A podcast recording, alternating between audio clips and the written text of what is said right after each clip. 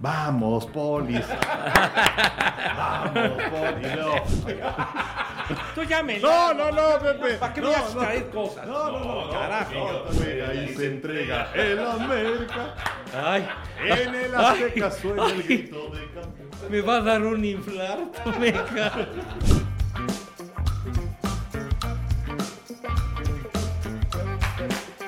Bienvenidos, esto es Amigos, podcast de TUDN con Henry, José Bicentenario y su servidor. Una semana más saludándoles con muchísimo gusto. ¿Cómo estás, Henry? Muy bien, Toño Pepe, los saludo con mucho gusto. Eh, vamos a platicar acerca de, de- de cómo está el chisme de Sean Watson, que la verdad está, está muy bueno, y todas las implicaciones que ya hemos platicado en otras ocasiones que esto puede tener con Baker Mayfield, que dice, yo ya les dije que ya con los Browns no quiero, pero y si viene suspensión con Deshaun Watson, entonces ¿quién va a ser el coreback? Pero a lo mejor no hay suspensión, entonces ahí es donde esto se va a poner muy interesante. Ah, caray. Sí. Ah, caray. Eso sí sería sorpresivo, ¿eh? Pues la verdad es que sí. José Bicentenario, ¿cómo ves a Julio Urias ya con cuatro victorias seguidas? Muy bien, mi querido Toño, Enricón, qué gustazo estar con ustedes. Y sí, nos da mucho gusto que, que Julio tenga esta, esta racha de triunfos, cuatro victorias en fila, como lo dices, después de que había tirado bien, pero no había recibido eh, apoyo de sus compañeros. Y en este caso, la más reciente ganándole a los Rockies de Colorado. Así que es una muy, muy buena noticia. Lo de Isaac Paredes, que, que ya lleva 13 cuadrangulares. Isaac con, con las rayas de Tampa y Alejandro Kirk sigue remolcando carreras para los azulejos de Toronto. Y ya todo enfilado para el Juego de las Estrellas que se va a realizar el 19 de julio. como es una costumbre, ¿no? A mediados de, de julio. Estamos llegando exactamente a la mitad de la temporada. Es la mitad de la campaña de las ligas mayores y, eh, bueno, levantan la mano los Yankees de Nueva York del lado de la americana, los Dodgers de Los Ángeles del lado de la nacional, recordando obviamente que ahora vamos a tener un equipo más calificado por cada, uno de, por cada una de las ligas, de cada uno de los sectores. Y eh, esto quiere decir que más equipos se van a mantener en la pelea hasta, hasta el final. Pero suena, por lo menos en este momento, Henry, suena lógico un Yankees Dodgers para la Serie Mundial. Pues sí, pero sabes que yo no descartaría a Houston. O sea, los Sí. Astros Claro. están jugando de manera verdaderamente espectacular. Eh, los Dodgers han tenido, a, a pesar de que van bien, han tenido también sus malas rachitas. Sí tienen a muchos jugadores que están lesionados. Pero eh, no sé, pues, por ahí podría haber a los Mets, quizás que les puedan hacer sombra. De Grom ya ha lanzado partido de, de rehabilitación y se vio realmente espectacular. Entonces, eh, no sé, como que no le tengo mucha, mucha confianza a los Dodgers. Eh, y atención con los Yankees, con los eh, Astros de Houston. Sí, los Astros están jugando tremenda pelota. No, no, hombre, qué bárbaro. Bueno, en el- al momento que estamos grabando el podcast, han ganado 15 de 18 juegos, o sea que están súper encendidos, siete victorias consecutivas. Ese Jordan Álvarez está Sí. dando batazos y jonrones, pero de maravilla. Y el regreso de Justin Verlander ha sido fundamental para apuntalar el elenco de picheo abridor. Exactamente. Y hablando eh, particularmente de Julio Urias, esta salida que tuvo eh, a principios de la semana fue su salida número 16 de la campaña.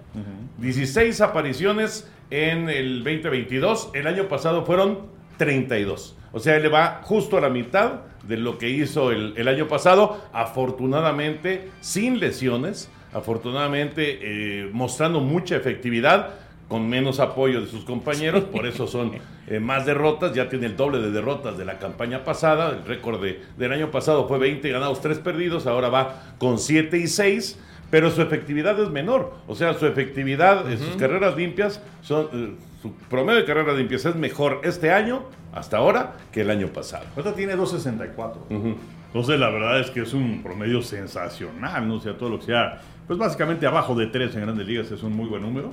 Entonces, eh, por ello es que pues, eh, la gente estaba muy tranquila con lo que estaba haciendo Julio, que sí iba a tener marca de 3 ganados y 6 perdidos. Pero pues era porque no bateaban los Dodgers.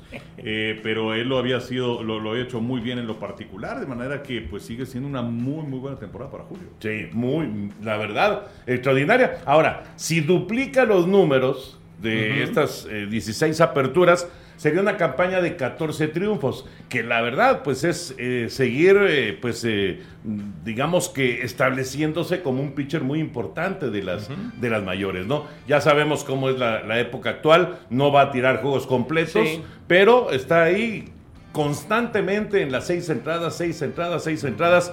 Y, y con trabajos de una carrera, de Sí. un par de carreras o no permitiendo carreras, la verdad es que es una muy buena labor, ¿no? Yo sé- se, ha, se ha convertido a los 25 años, eso no hay que perder de vista.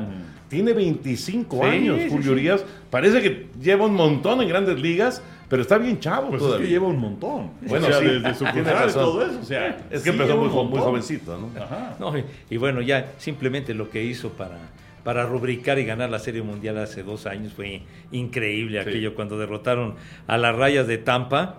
Y pues sí, si lograra 14 victorias es un número sumamente respetable para la actualidad y sobre todo para cómo manejan en, en grandes ligas con lo de la sabermetría y todo ese rollo.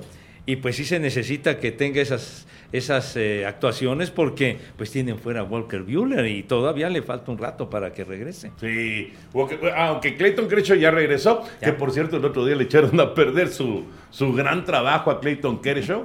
Apareció Greg Kimbrell en El la... nuevo Kenley Jansen. El heredero Y de le las cuatro carreras el domingo, cuatro carreras en la novena entrada a los padres de San Diego. Sí, es de llamar la atención cómo los Dodgers no han tenido en los últimos años realmente un cerrador que digas, ya, o sea, entra este cuate y ya nos vamos tranquilos. ¿no? Exacto. O sea, la verdad es que con el Kenley Jansen siempre era, sobre todo a raíz de que tuvo aquel problema, el corazón Sí. y no sé qué, o sea, siempre era auténticamente sufrirle. ¿eh? Y ahora con Kimbrel, pues es básicamente lo mismo. ya. Lo mismo. No, ya, ya con, con Kenley Jansen era un volado, que no sabías qué iba a suceder. Pero Kimbrel ha ido a la baja de una manera notable, porque, bueno, se fue con el contratazo aquel con los cachorros de Chicago y, y que firmó ya tardísimo, no hizo huesos viejos. La campaña anterior se fue a los Medias Blancas de Chicago, igual duró la víspera. Y ahora con los Dodgers es igual, ¿no? De, de sub y baja sus actuaciones. Sí, la verdad es que eh, este, este puesto de, de cerrador, eh, qué difícil es porque necesitas una consistencia mucho mayor que la de un pitcher abridor. Claro, no, no trabajas tanto, no caminas tanto en los partidos, pero tu efectividad tiene que ser constante y pues eh, ahorita le buscas en, en grandes ligas y no encuentras así a uno, digo, Harold Chapman ha estado lesionado. Con ¿Qué los sería uno bueno? También a Donald Chapman. la También, también Oye, el, titubeante. el ¿no? Coster, ¿no? Es uno de los este, Heider, ¿no? Heider. De repente, pero generalmente es muy, muy consistente en su trabajo. Podría ser Heider, pero Los la verdad es que es un puesto, es una especialización en el béisbol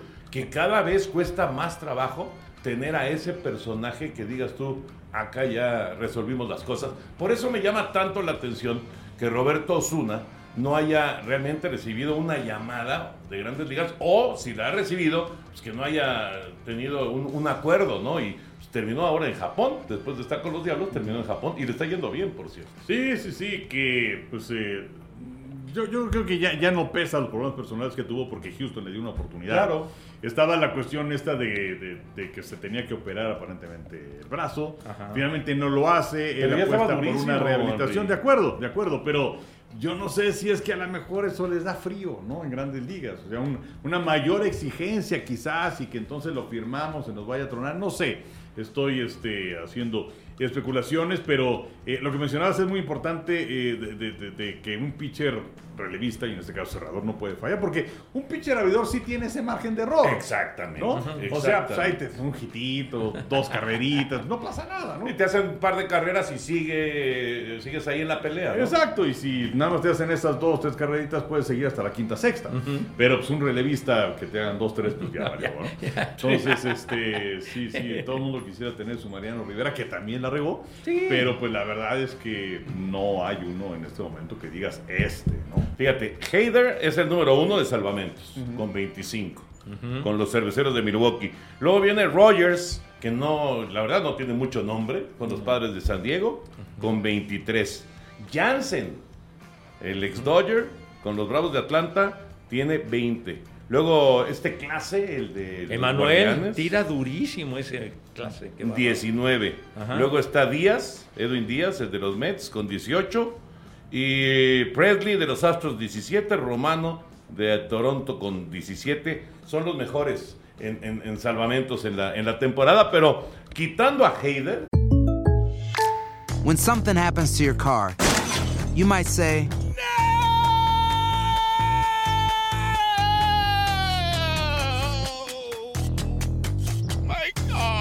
but what you really need to say is something that can actually help. Like a good neighbor, State Farm is there. And just like that, State Farm is there to help you file your claim right on the State Farm mobile app. So just remember, like a good neighbor, State Farm is there. State Farm, Bloomington, Illinois. no hay un caballón, caballón, caballón que digas así. Este es de los que impresionan cuando. El de los reflectores. ¿no? Y sobre todo, la- yo insisto, la consistencia, porque no hay duda, o sea, bueno, el mismo Muñoz, el pitcher mexicano de los marineros de Seattle, tira más de 100 millas. Y de repente tiene salidas en las que poncha a los tres que enfrenta, o a cuatro en, en cinco bateadores, espectacular. Pero de repente le dan. Sí. O sea, no hay, no hay esa consistencia que necesitan los managers para realmente dar el puesto de cerrador. ¿no? Este muchacho Rogers que dices de San Diego, Sí. lo ha hecho muy bien, porque a tal grado de que se deshicieron de Melanson. ¿Se acuerdan que Melanson era el, el cerrador del año pasado? Ahora está este muchacho Rogers. Y lo ha Taylor hecho- Rogers, Taylor. Rogers. Taylor Rogers. Y lo ha hecho de maravilla. Y de este clase, el otro día estaban dando una estadística hace unos días que me tocó ver que de- del 2020 para acá es el pitcher que ha tirado más lanzamientos de 100 millas, de 100 millas para arriba. Ha sido Emanuel Clase, que con los indios, bueno, los guardianes, pues a mí me gusta decirle los indios de Cleveland, con, con ellos, pues no le hacen como que mucho caso, no le hacen mucha laraca, pero el tipo es muy bueno, es jovencito ese Emanuel Clase. Fíjate, tiene 24 años, es que de verdad, de, de repente, eh, como que pierde uno el foco, ¿no? De, de- de- de- de algunos personajes. ¿Saben cuál es la efectividad de por vida de clase? Efectividad, ¿eh? 1.48. Extraordinario. Claro, muy buena. Este año, 1.31 de efectividad en 38 juegos, con 19 rescates en 21 oportunidades. Dos ganados y dos perdidos. Sí. El año pasado, 1.29 de Sí. efectividad. O sea, realmente es, o sea, es una cosa de locos, ¿no? Dominicano de 24 años, que a lo mejor por estar en los guardianes, pues no se le hace tanto caso. Pues sí, eh, aunque bueno, pues es un equipo que debe estar peleando en la división central, pero evidentemente no es el mercado de Nueva York o el mercado de Los Ángeles. Aunque bueno, también está el mercado de Los Ángeles, pero pues eh, los serafines eh, pasan tanto de noche, ¿no? Pues a no sí. ser por el eh, fenómeno de Otani, pero pues muchos piensan que Mike Trout, que pues él también, eh, él en su vida siempre ha buscado un perfil bajo. Eh, que inclusive el comisionado Manfred hace algunos años, 3, 4 años, decía que, que bueno, que necesitaba ¿no? un poquito más de Trout, en fin, buscando figuras, este, pero, pero este, pues es un equipo que no da para más, aunque los Dodgers sí, hablando acerca de ese, Sí. de ese mercado de, de la costa oeste, que es algo muy interesante porque como todos los partidos terminan tan tarde ya en la costa este, y estás hablando de Nueva York y todo eso, muchas cosas pasan desapercibidas. Pero muchísimas, muchísimas. Y eh, de, de repente Otani puede tener 13 ponches en un juego y, y allá en Nueva York ni se entera, ¿no? Sí, a no ser que lo haga en Nueva York, ¿no? Ah, bueno, Pues, o, ahí las ocho carreras producidas que tuvo hace poco en un juego, Otani. El japonés sí le ha robado protagonismo a Trout. No, no, pero muchísimo, ya, muchísimo. Los serafines y es Otani. Oye, claro. Serafines este fin de semana en contra de Houston les fue muy mal y particularmente atrás se fue de 11 nada y se ponchó una cantidad de veces Bueno, impresionante. Urquidi lo atendió. Tres veces. Sí, sí, sí. Oye, sí, por sí. cierto, Urquidi ya llegó a siete A victorias. siete, igual que Julio. Ajá, sí. Igual que Julio, siete victorias. Muy, muy buena actuación de, de Urquidi. Parece que el chamaco trae torta debajo del brazo porque está, está su señora embarazada. Y, y bueno, pues Urquidi está viviendo un gran momento con, con los Astros de Houston. Henry, platícanos por favor tu experiencia en la tribuna del estadio Alfredo Harp en un Diablos Tigres. No, mira, de entrada, una muy buena serie, la verdad, este, y sí me dio mucho gusto el escuchar de conocidos, oye, pues yo voy a ir, o de, de Dani, mi hija, yo también voy a ir, y, o sea, la verdad, padre, ¿no? Y, este, y, pues sí, ahí tuvimos la oportunidad de estar el sábado y la verdad nos pasamos sensacional. Fue un partido bonito, ganaron los Tigres, además, eh, digo, de tantos años, pues los Tigres. Y este, pese a la lluvia, eh, la gente, digo, sí, sí se suspendió el partido por la lluvia, 45 minutos más o menos, pero la gente estaba ahí en el ambientazo y todo esto, este, y luego pues así como, somos los mexicanos, porque no sé bien a bien abajo a la izquierda donde yo estaba, pues hubo un conato ahí de bronca, pero no alcancé a ver qué era, pero bueno, llegó rápidamente la policía. Algo que también me gusta destacar, pues es el ambiente familiar que todavía se vive en las tribunas sí, béisbol de nuestro país, o sea, algo sensacional, pero este... eh, y, y la gente, bueno, pues ahí este, inclusive está apoyando a los policías, y ya ves, vamos, diablos, gritan, bueno, en ese caso era, vamos, polis, vamos, polis, y luego, fuera, fuera, gritando para que sacaran. Todo esto mientras estaba la suspensión de la lluvia. Y luego, pues ya, finalmente, este señor, no sé qué fue lo que pasó, convenció a los policías, total que ya no lo sacaron, pero donde viene también parte de esta parte sensacional de, de- de cómo son los mexicanos, pues ya después, entre los rijosos, la gente gritando, beso, beso, beso. Y este, pues así se nos pasó rapidísimo, la verdad, la suspensión. Por supuesto, pues los taquitos de cochinita. No, es, es una gran experiencia. Para quien no conoce el parque, dense una vuelta porque es un escenario sensacional. Ganaron los Tigres ese día y bueno, pues los Diablos finalmente se llevan la serie. Pero, pero la verdad es que fue sensacional. Como 45 mil personas el fin de semana Sí. en, el, en el estadio Alfredo Hart, lo que te indica que, como dice Henry, que el béisbol está vivo en la Ciudad de México, Pero, ¿no? lo que es sí. una muy buena noticia. Eh, creo, creo que se está convirtiendo, eh, o, o ya se convirtió, en toda una experiencia. O sea, no es solamente ir y ver un partido de béisbol, ya es toda una experiencia ir al estadio Alfredo Hart. ¿no? Ay, claro, y ahora con el atractivo adicional del museo, También, que claro. conocen el Museo de los Diablos, que la verdad está muy padre. Y la tienda de los No, diablos. la- es un tiendón loco, ¿eh? Sí. De dos pisos y hay, eh, eh, hay todo lo que ustedes gusten y manden, ahí lo, lo pueden encontrar. Y, y me platicaba Agustín y me platicaba mi hija también que el domingo un entradón bruto, Entradón, ¿eh? sí, o sí, sea, que estaba, podemos decir, lleno el, el- el parque y pues fue, fue la rúbrica de una, de una serie que fue muy atractiva. Sí, y esto habla también de, de que los Tigres se fueron hace 20 años, ¿no? Número Sí, se- redondo. se, se fueron para el 2002 exactamente, mi gente. Entonces, este, y hay todavía mucha afición de los Tigres, ¿no? Aquí en la. Ciudad de México y que quieren ver a, a, pues, a los Tigres, digo, habrá que hablar con Fernando Valenzuela. A ver si es que. Digo, se- sería padrísimo que trajeran otra vez a los Tigres a la Ciudad de México, ¿no? Yo creo que sí. Pero bueno, pues este, y además pues darle un poquito más de uso a la, a la Fredo Harp. A lo mejor este, pues no estarían muy de acuerdo en jugar literalmente en el parque del enemigo, porque pues, antes era el parque del Seguro Social, Pero te o acuerdas era el que se Foro dijo- Sol. Se dijo que eh, a lo mejor en el Frainado podían estar los tigres, ¿no? Pues sí, que le tienen que dar una buena remozada. No, bueno, sí, claro. sí, El otro día que fuimos, yo parece que está este, abandonado desde 1740. Oye, Pero- pero... cuando los Diablos jugaron varios años lo tenían a todo. No, estaba padrísimo. Está re bien. La verdad.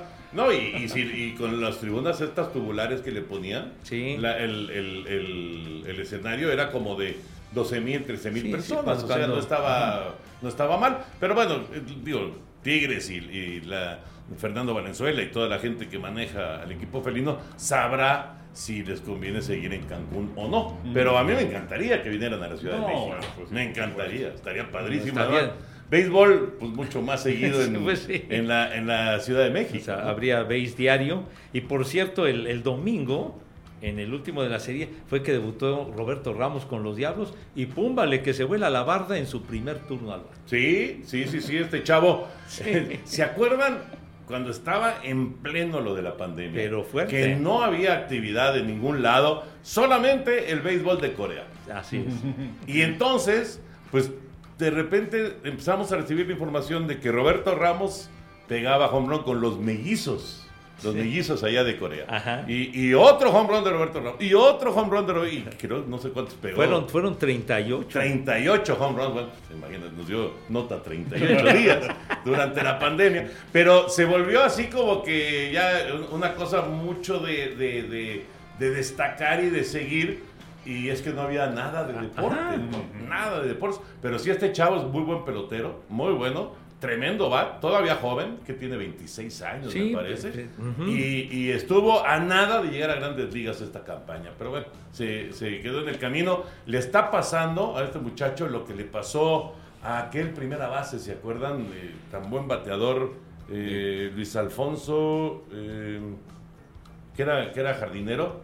eh, ¿Quién- Martínez. No, García. o- García. García. Sí. Ah, que decían los. Ahí, ahí están los tres García. Los tres García, que estaba Karim. sí, sí. sí. Estaba este el de Tigres, Sí. Luis Carlos. Luis Carlos. Luis Carlos y estaba este muchacho. Sí, sí, sí. Luis Alfonso, ¿no? Luis Alfonso. García. Luis Alfonso García, que con Cardenales cada pretemporada, pum y pum, y daba home runs y daba hits y, y no se quedaba. Ahora a Roberto le está pasando igual, pero la verdad es una gran noticia que esté en Liga Mexicana y es una tremenda edición para los Diablos. ¿eh? Sí, sí, sí, que además, después de haber empezado muy mala temporada, los diablos ahí están peleando Sí. arriba, ¿no? Con Puebla, con Tabasco. Hacer tequila, Don Julio, es como escribir una carta de amor a México. Beber tequila, Don Julio, es como declarar ese amor al mundo entero. Don Julio es el tequila de lujo original, hecho con la misma pasión que recorre las raíces de nuestro país. Porque si no es por amor, ¿para qué? Consume responsablemente. Don Julio Tequila, 40% alcohol por volumen, 2020. Importado por Diageo Americas, New York, New York. Oye, Roberto, eh, cuando fue lo de Corea, pues era uno de los principales prospectos que tenían los Rockies de Colorado. Y entonces se pensaba que ya lo iban a subir y como no, no había nada claro, fue que emigró a Corea y ahora andaba con los Mediarrojas de Boston. Sí. Estaba, y como dice, estaba a punto de subir y nada. Y los derechos de él los tiene Diablos. Por eso se regresó para acá. Y, y bueno, y de hecho hace su debut porque nunca había jugado Liga Mexicana No, no, de no, no, no, no. Jamás había jugado y la verdad es que es otro gran atractivo para ir al parque. Sin duda, ver en acción a, a este muchacho. Que los Diablos pegaron el domingo, ¿qué? Seis home runs, Sí, ¿no? pues todos bateaban con Ron, este, Julián, este Michael Wing y todos ellos se volaron la Ornelas. Ornelas, este- sí, sí estuvo, estuvo fuerte la sesión. Estuvo larga, Sí, sí, sí. larga y, y poderosa la sesión. Bueno, por cierto, y hablando de esto de, de béisbol de Liga Mexicana, mientras que en grandes ligas, pues ya saben que nosotros seguimos así. Nada más, Esperando. nada más Esperando. a ver qué pasa. Pero bueno, en Liga Mexicana, eh, este miércoles, que es justo cuando sale el podcast, tenemos Grand Slam. Y el viernes tenemos a Tabasco Tabasco contra Mariachis. contra Mariachis de Guadalajara. Y Exactamente. la semana que entra también tenemos dos transmisiones. ¿Dos? Sí. ¿Y te acuerdas los días? No. Pues ahorita te digo. Bueno, muy bien. Pues ahí está, ahí está el tema del, del béisbol. Y mientras Henry busca las transmisiones de la próxima semana, José Bicentenario, Sí, señor.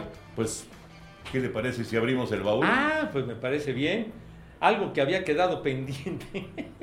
Muchas, gracias. gracias. chiquitín. Gracias. Este, Ya despedimos a Chava, por cierto. ah, Sí, ahora tenemos a Joe. gracias, mi querido Joe. Sí, ese chavita acaba de llegar y de qué privilegios goza ese chama. Para irse de vacaciones, ¿Qué, qué, quién se cree? ¿Qué, qué le pasa? La ¿Qué semana le- que entra tenemos el martes Grand Slam El martes. A a ver, te las paso la bolsa, 7.25. hermano. Gracias. Y tenemos partido el viernes y vamos a repetir a los mariachis y van a jugar en contra de Moncloa. Ah, mira. Ah, está bueno. Correcto. En viernes. Ah, pues miren, ¿se acuerdan que hace 15 días traje mi primer LP, Ajá. digamos en forma? ¡Ah, Pepillo! Entonces traje de estos, pero, pero quise traer el- lo que fue el preámbulo de ese disco de los Kings. Entonces es este. Aquí está este. Es el extended play de los Kings. Eh, y para quienes. ¿qué- Extended Play, ¿qué quiere decir? Sí, que trae O sea, cuatro canciones, un disco O sea, de 45 Es de revoluciones. 45 Ah, pero revoluciones. cuatro es de los chiquitos, Con- entonces dos en la cara A y dos en la Dos cara en la B. cara B, Porque exactamente. normalmente estos de 45 traían una y una, ¿no? Pues, que era el sencillo, sí. mira, aquí traigo. Yo me ejemplo, acuerdo, ¿sabes? Aquí está un sencillo, mira. ¿Sabes cuál yo tenía así de sencillo? Este, de 45 revoluciones.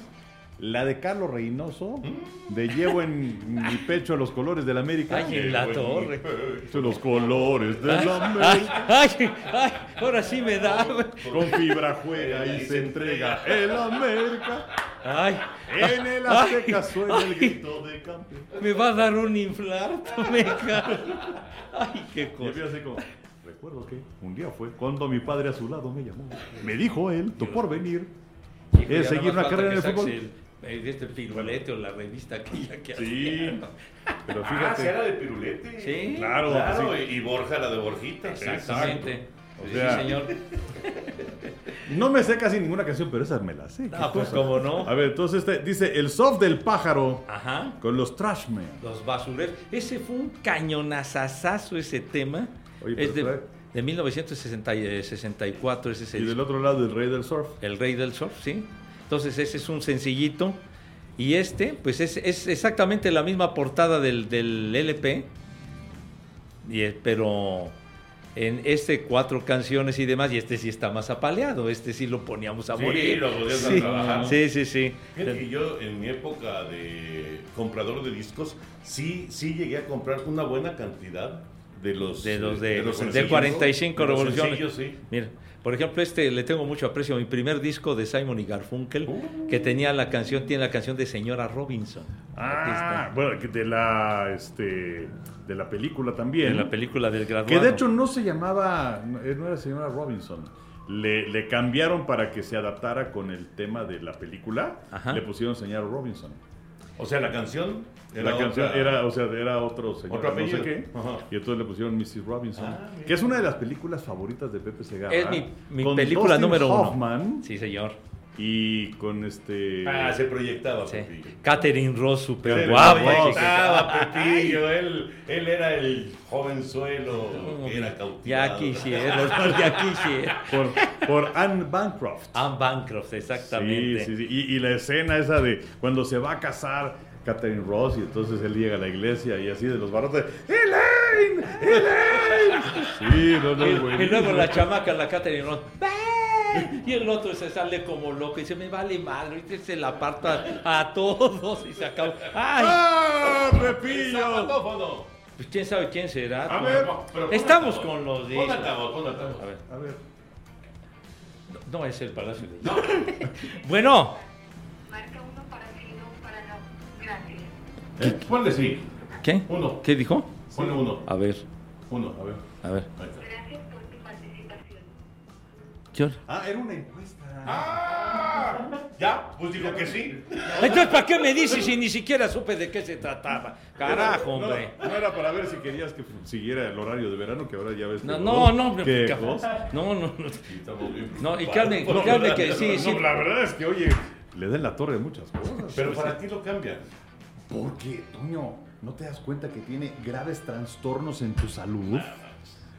¿Cuántos años lleva el, el 16, cambio de horario? ¿no? No, Ah, 26 me parece. sí, Ah, 26. Sí, sí, sí, o muchos sea, años. no ocasiona absolutamente nada. Es más, si ocasionara daños importantes en la salud, simple y sencillamente no lo hubieran implementado desde el arranque y se Pues acabó. sí, ¿no? y además es, es un día en donde hay dormir una hora menos y ya. Sí, no, manches. O sea, son jaladas. Por no Pero bueno, decir.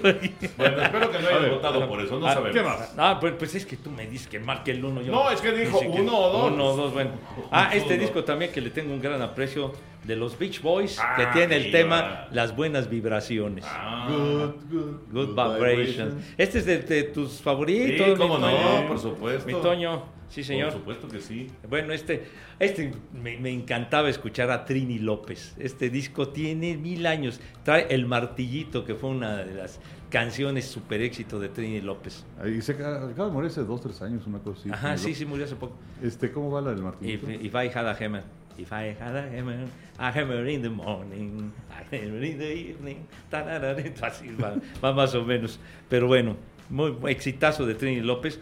Este fue uno de mis primeros discos de los Beatles, creo Ya, que ya fue el nos faltan segundo. como 40. No. Tú me No, no, no, me Pepe. ¿Para qué me No, vas a no. traer cosas? No, no, no, carajo. no, está bien, está bien. trae uno nomás. No, no, no, son- son bonitos recuerdos, Surtido rico como las galletas. Bueno, este disquito de los Beatles, ve nomás. Además editado por Mozart, que en aquella época lo sacaba. A ver, y aquí trae está. Al compás de Beethoven, Ajá. todo mi amor, que es la de All My Loving. Esta al compás de Beethoven no me suena, no sé cuál es. Al compás de Beethoven, este. Y luego PS I Love You y la de Muévanse todos. Bueno, ese es el Twist and ¿no? Shout. Pero- Ajá. Sí. Que ese era un cover, ¿no? Sí, cover igual que, igual que al compás de Beethoven, el otro cover. Pero bueno, ya como los aburrí. No, Pepe, no, este, síguele, síguele, síguele. Este, mi primer disco de Neil Diamond. Aquí está Neil Diamond. Tiene ya más de 80 Muéstralo. años. Gracias al cielo por la noche fue la primera canción que yo recuerdo que, que fue éxito de Neil Diamond, por lo menos en México, por ahí de 1966, 67, antes de Sul, Sul Amon y todas esas, los, los grandes éxitos, el Sweet Caroline. Esta Entonces- tiene también Kentucky Woman, Kentucky Woman. The Time Is Now, este, The Long Way Home. Es mi primer disco de los Rolling Stones. Ah, mira, Pepillo. Aquí está. Fuera de sus cabezas los Rolling Stones, que tiene por supuesto Satisfaction, que es el tema. I can get no. Ese es el, el mero bueno. Todos estos disquitos, este disquito pues tiene pues unos 58 años más o menos. Sí. Y bueno, ya termino, termino esto. Ah, este de, este de los Archis. ¡Ah, qué maravilla! Azúcar, azúcar. Sí. Fíjate que yo, yo este, me acuerdo muchísimo de, de la caricatura. Sí. Y era, era este, tradicional este, que no solamente que, vamos, que, que tocara la aventura, Ajá. sino la canción que La- iban a tocar, porque to- tocaban una canción Sí, en sí. cada uno de los, Sí, sí, de de- de los programas, ¿no? Sí, De los Archies. lo pasaban, pasaban las caricaturas en el canal 5. Ujú. Fíjate, yo me acuerdo era- que era Archie's here, Y Betty's here, Veronica too, Así. Reggie's here, que aquí le decíamos Car- era Carlos Marín, Carlos pero Marín. ya era Reggie. Ujú, ¿no? Reggie, exactamente. Carlos Marín, Carlos, sí. igual que, que el periodista, Igual, ¿verdad? igual, igual, igual. que Claro, claro. Marín. Oye, y por cierto, Torombolo, que real- realmente era Torómbolo, ¿no? Sí. Porque tenía, era una esdrújula y tenía el acento. ¿no? Exacto, sí, pero siempre se le decía torombolo. Torombolo, Sí, torombolo. que igual Había- también se le decía diferente en español que en inglés. Hacer tequila, Don Julio, es como escribir una carta de amor a México. Beber tequila, Don Julio, es como declarar ese amor al mundo entero. Don Julio es el tequila de lujo original, hecho con la misma pasión que recorre las raíces de nuestro país. Porque si no es por amor, ¿para qué? Consume responsablemente. Don Julio Tequila, 40% alcohol por volumen, 2020. Importado por Diageo Americas, New York, New York. Sí, también. Eh, Había un portero de León, el Torombolo García. Ah, claro. el Torombolo. cierto. De hace, uh, de hace mil años. Bueno, y termino con dos sencillos. Este de Monterrey con Eric Bordon y los animales, que una maravilla. Ese no alcanzó para portada. porque- No, pues es que era más baratito, mijito santo. Este, este costaba baratín. Y este, ¿Cómo cuánto habrá costado? ese como 10 pesos. 10 pesos. Y este 13.50 costó el sencillo de Live and Let Die de, Sí, de claro, Paul de Paul McCartney. McCartney. Ese disco sí lo tuve. El sencillito. Ese disco yo lo tuve. 13.50 y dice. Bueno, el 1350 de aquella época, más o menos cuánto sería hoy. Hoy, hoy. Estamos hablando de 1973. Un litro de gasolina costaba un peso. Imagínate nomás. Sí, no, bueno, y ahora un litro vale con tu 22, 23, pero no hay que olvidar que le quitaron 3 ceros. Exactamente. Sí, sí, sí, le esa, es, esa es la cuestión. ¿Cuánto, cuánto costaría uno de estos ahorita? Que, no sé, este... Lo- Los, dólares costaban 12.50 Ujú. en aquella época porque en el 76, en el cierre del 76 fue cuando vino aquella devaluación a 19.90. A ¿Pero qué 20 costaría? pesos. ¿100 pesos? A lo mejor. ¿150 pesos? Pues más o menos, pero... Un disco sencillo. Híjole. Si estuviéramos en esos... Pues sí, pon tu 150, pero fíjate, era 13.50 Ujú. Y ahora sería 150 pesos con tu, pero con los precios sería 150 mil pesos. O sea, así ha venido la, Sí, la sí, cosa sí, de la inflación. Un LP importado, ahí en Hip 70, que era la catedral de los discos de aquella época, un disco importado, un LP te costaba como unos 125 pesos. Entonces había que roncarle para comprarte un disco importado. Y un nacional costaba por ahí de unos 85 pesos. 80 nacional. Entonces, pero, pero ha cambiado todo. Pero bueno, traje unos disquitos y, y los No, aprecio está mucho. muy bueno, Cepillo. Oye, ¿tienes tu tocadiscos? Sí, ¿Sí? sí. Bien, funcionando, todo. Sí, bueno, teníamos una, una, una consola muy bonita que compró mi padre en 1969 de aquellas Stromberg Carlson, que eran unos aparatos bien bonitos. O sea, era un mueble a todo dar para que la, este, mi mamá o la mamá de cualquiera pusiera sus figuritas de porcelana y, eh, ¿no? todo este rollo y las flores y demás, y abrías la, la tapa donde estaba la, la tornamesa, y todas tenían la misma tornamesa, era de la misma marca, todas las tornamesas, tornamesas Garrar, me acuerdo que eran, y eran muy famosas las consolas, había las Stromberg Carlson, las Punto Azul, que eran buenísimas, estaban las Philips, había, había varias, Admiral, etcétera. Pero luego ya con el paso del tiempo, pues ya bailó. bailó porque ya no habían las, refacciones, ni los bulbos, ni nada. Pero luego pues ya, ya fuimos este, ambientándonos en el... eh, cuando llegaron los modulares, que, que tocaban los cassettes y todo aquello. Y pues bueno, ya después cuando, cuando terminó la etapa de los LPs a finales de los, de los 80 y empezaban los CDs, ya era muy difícil conseguir una, una tornamesa. Dificilísimo. Pero rarísimo. Rarísimo, hasta que un día agarré y me fui todo un día a República del Salvador a recorrer y sí me pude encontrar una buena tornamesa en aquel tiempo. Y es la que todavía tengo ahorita, la compré hace como 30 años. Y está, Ah, no, bueno, hace 30 años. pues cuando apenas la alcancé, digo, ahora ya es mu- mucho más fácil conseguir una tornamesa, ¿no? No Es hay- que se volvió a poner de moda Sí, sí, sí, sí. el- el Exacto. tener los Es- discos esos grandotes. Sí, los DJs y todo esto, entonces ahora ya es muy fácil. Pero en aquella época se puso bien difícil conseguir una buena tornamesa. Sí. Es aquellas Technics, muy, muy, muy buenas tornamesas, que eran las que tenían en las cabinas de radio.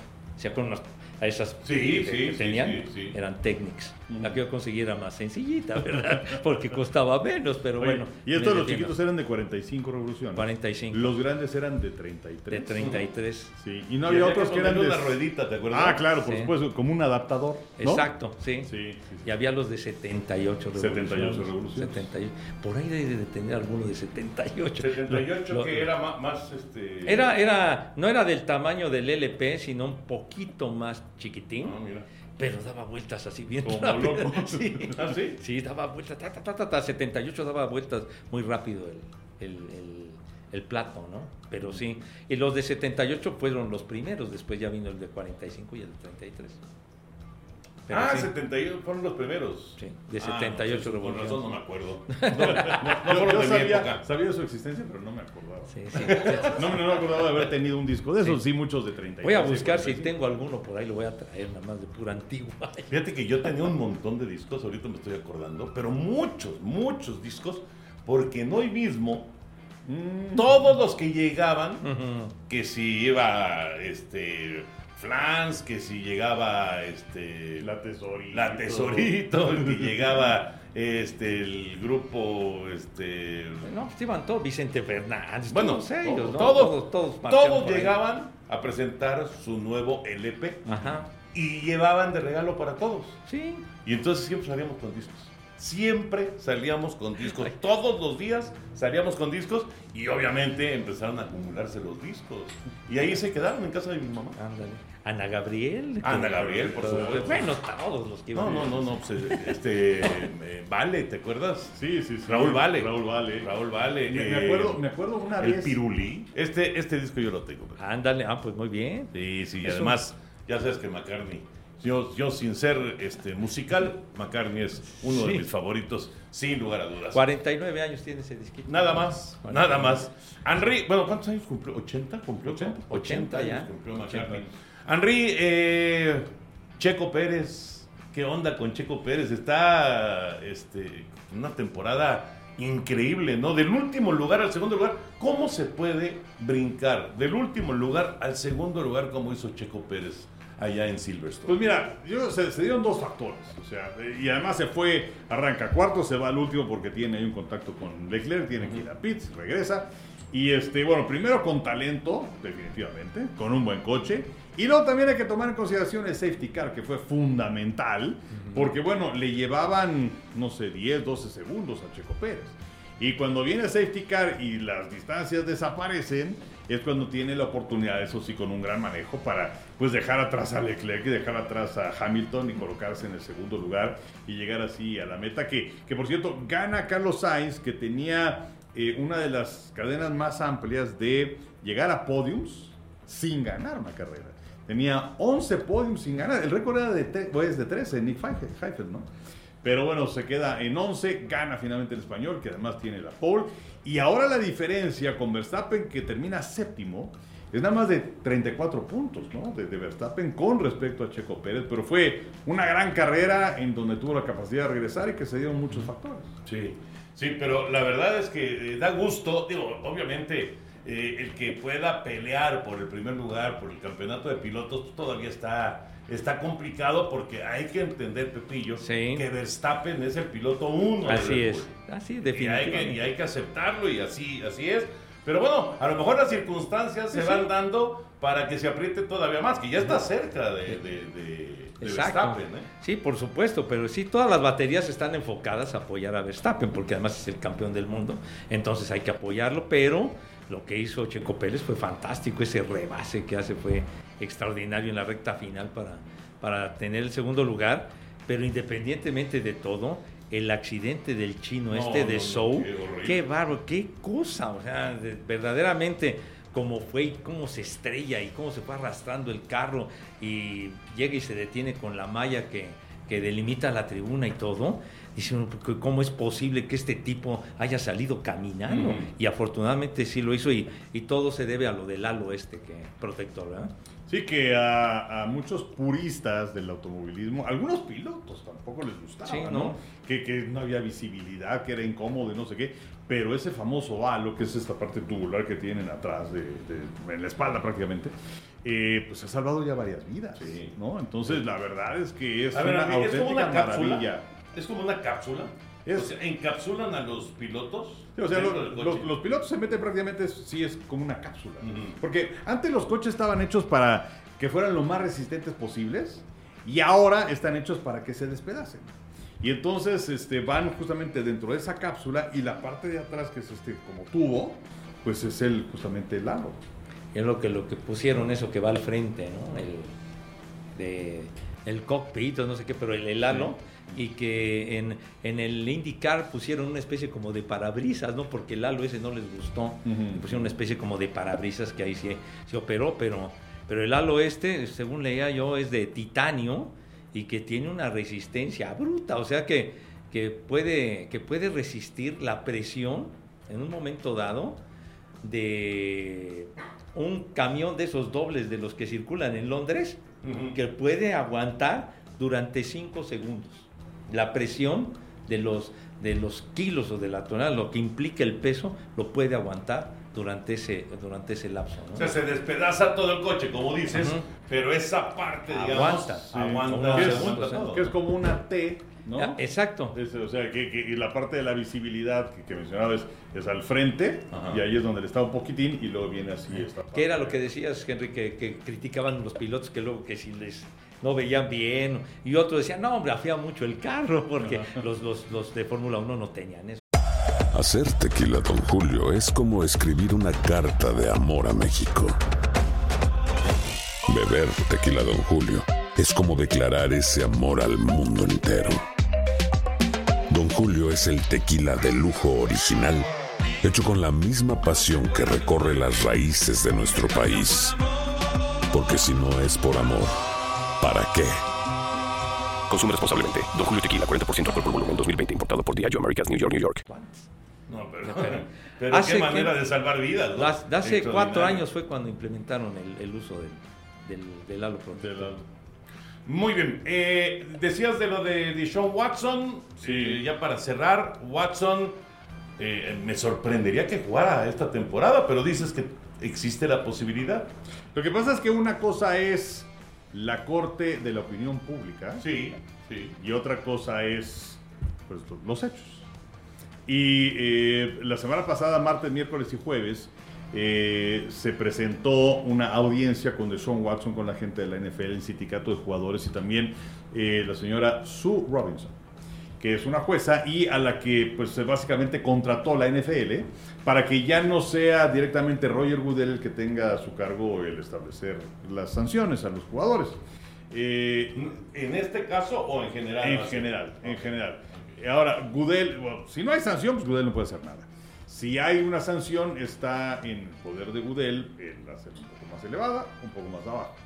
Pero eh, acudieron eh, cinco mujeres testificar y así que trascendió que no se pudo comprobar el hecho de que haya habido violencia de parte de Sean Watson para con ellas. Independientemente de que de los 24 casos que continuaron, eh, porque hubo uno que se desechó porque esta mujer decidió no este, dar su nombre. ¿no? Entonces se desechó, pero de los 24 casos, 20 ya fueron arreglados.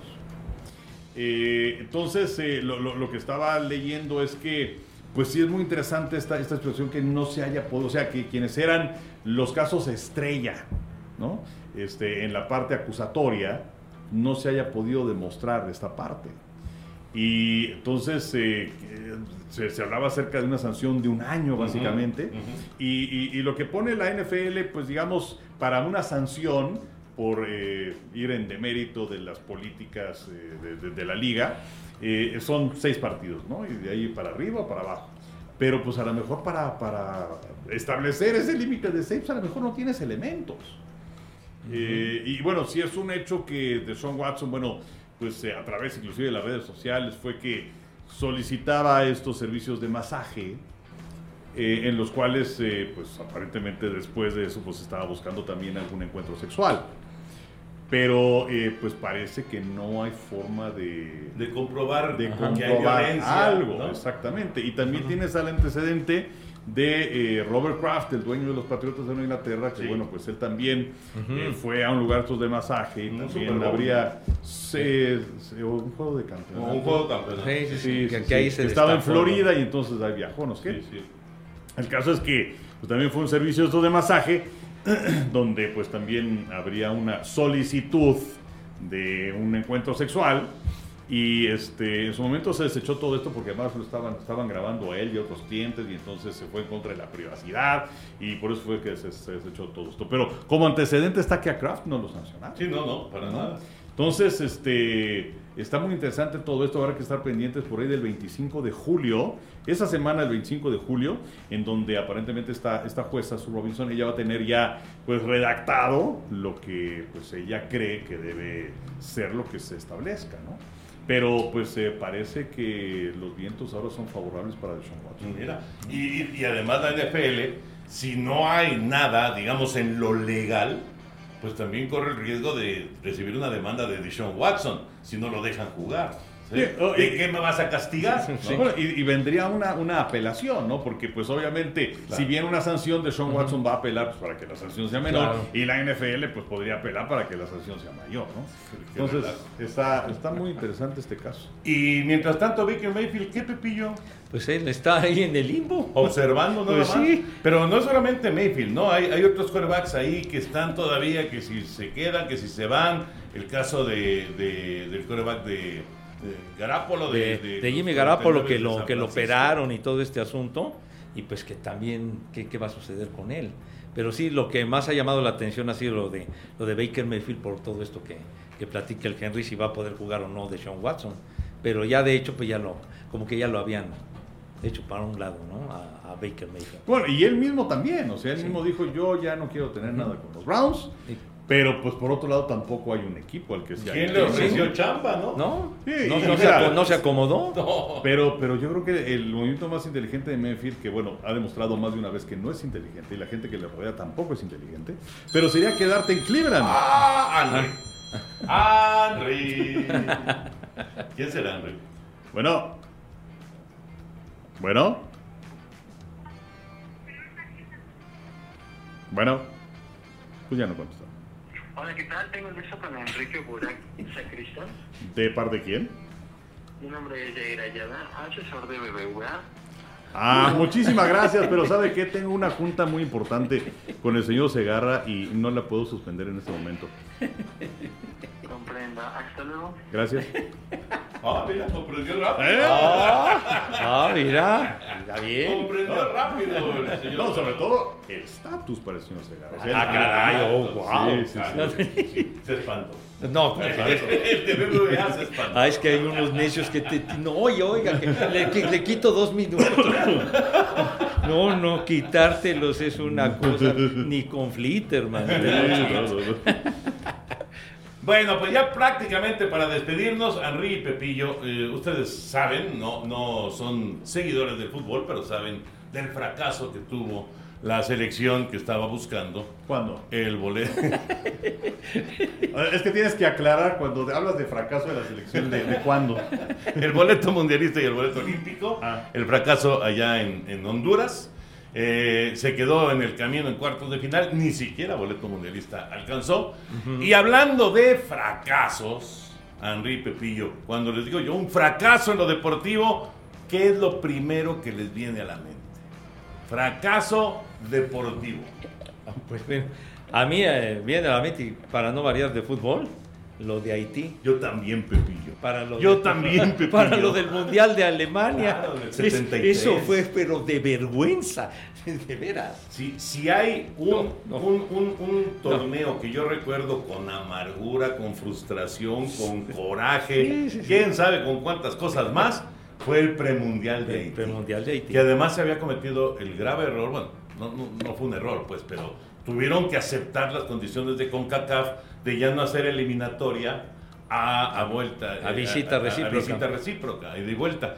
Y se jugó todo en un solo lugar, que en el 73 fue Haití, luego en el 77 fue México, y luego en el 81 Bueno, fue Honduras. Honduras. Y también valió madre. Y- y bueno, Y en, y en. Honduras eran dos boletos, Sí. porque en España aumentó a 24 Y equipos. fueron Honduras y El Salvador. Exactamente. Yo me acuerdo que era el premundial del 73, este, narrando José Ramón Fernández. Claro. Sí. Porque, Claro. y decía José Ramón que los derechos para transmitir ese premundial les cayeron del cielo, que era Canal 13.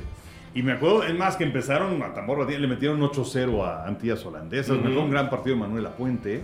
Y luego, donde viene el acabó, se fue Trinidad y Tobago, que te metió 4. Exacto. Y luego, ya aunque le ganaste a Haití 1-0 con gol de Borja, pues ya, ya ese ya era un partido de trámite. Ya no, ya no importaba. No, ajá. Ya no importaba. Sí. Pero cuando yo, yo igual, ¿eh? yo cuando pienso en fracaso deportivo, pienso en esa, en esa selección, que además Calderón se lesionó, Puente se lesionó y terminó parando el tercer arquero, Brambila. Héctor Brambila. de- Sí, del Atlas. Oye, el técnico, cuando fue ese super fracaso, si no mal recuerdo, creo que era el ingeniero de la Torre, de la Torre. Javier de la Torre. Así es. Y Sí. no, pero la gente estaba furiosa porque sí ha sido de lo, de lo peor que ha tenido Claro. el fútbol mexicano en su Claro. historia, lo que sucedió aquella vez. Sí, yo, yo, yo me acordé, o sea, digo, este lo recuerdo pero igual, fútbol. Y este, pues sabes que el fútbol nos- se ha encargado de darnos Da, da, da, muchísimas experiencias, ¿verdad? da. Da, ¿De qué hablar? Da. Y Hay este- tela, hay tela de dónde cortar. Yo me acordé de Argentina 78.